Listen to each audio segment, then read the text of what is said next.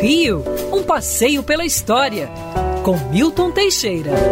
Bom dia, Mário. Bom dia, ouvintes. Tenham todos uma ótima semana sem esse infeliz desse vírus que deve ir embora o quanto antes. Hoje, dia 1 de junho, uma grande dama do teatro fazia aniversário.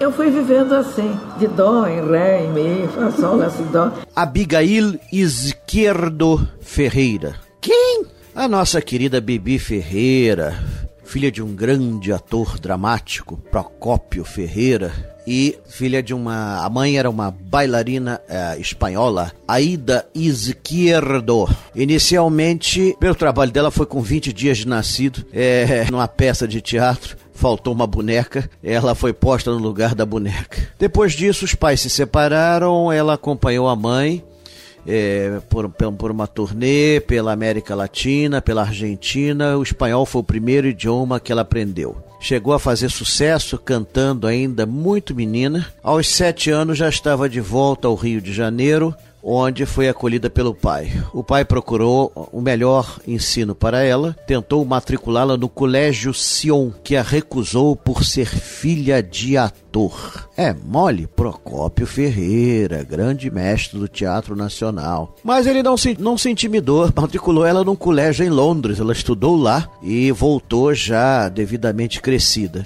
Aqui tornou-se atriz de teatro de grande sucesso. Na década de 40 montou sua própria companhia, onde encenava peças dramáticas, comédias, fazia todo o tipo de obra com grande talento e expressividade que puxou do pai, né, Procopio Ferreira. Em 1950 foi uma das que inaugurou a TV Tupi de São Paulo, fazendo uma encenação. Fez filmes também, inclusive chegou a trabalhar no Cidade Mulher com Carmen Miranda. Olha bem, hein? Nos anos 50, 60, a Bibi diversificou seu repertório e tornou-se também apresentadora de televisão. Em 1960, na extinta TV Excelsior, teve um programa de grande sucesso, Bibi 61, que conforme passavam os anos e o sucesso continuava, virou Bibi 62, 63, 64, 65. Quand il me prend dans ses bras et me parle tout bas, je vois la vie en rose.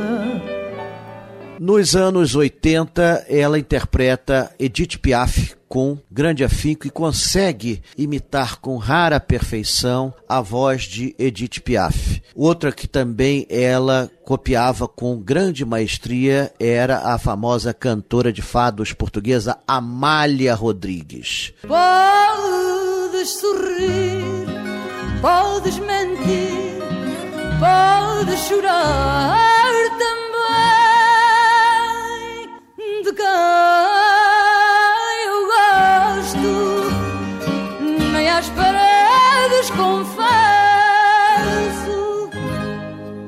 A Piaf ficou, né? Eu me lembro dela cantando em 1990 na reinauguração da Praça Paris. Estava lotado de gente e a voz dela era, para quem conheceu a voz da Edith Piaf, era o mesmo timbre assim. Bibi continuou sua carreira meteórica e no final da vida estava mais ligada à direção teatral, mas ainda atuava. Faleceu em março de 2020 depois de uma longa carreira no teatro, só superada no Brasil por poucas pessoas dignas do nome. Bibi Ferreira, Abigail Izquierdo, um nome que ficou para a história da dramaturgia nacional e para a honra da música brasileira.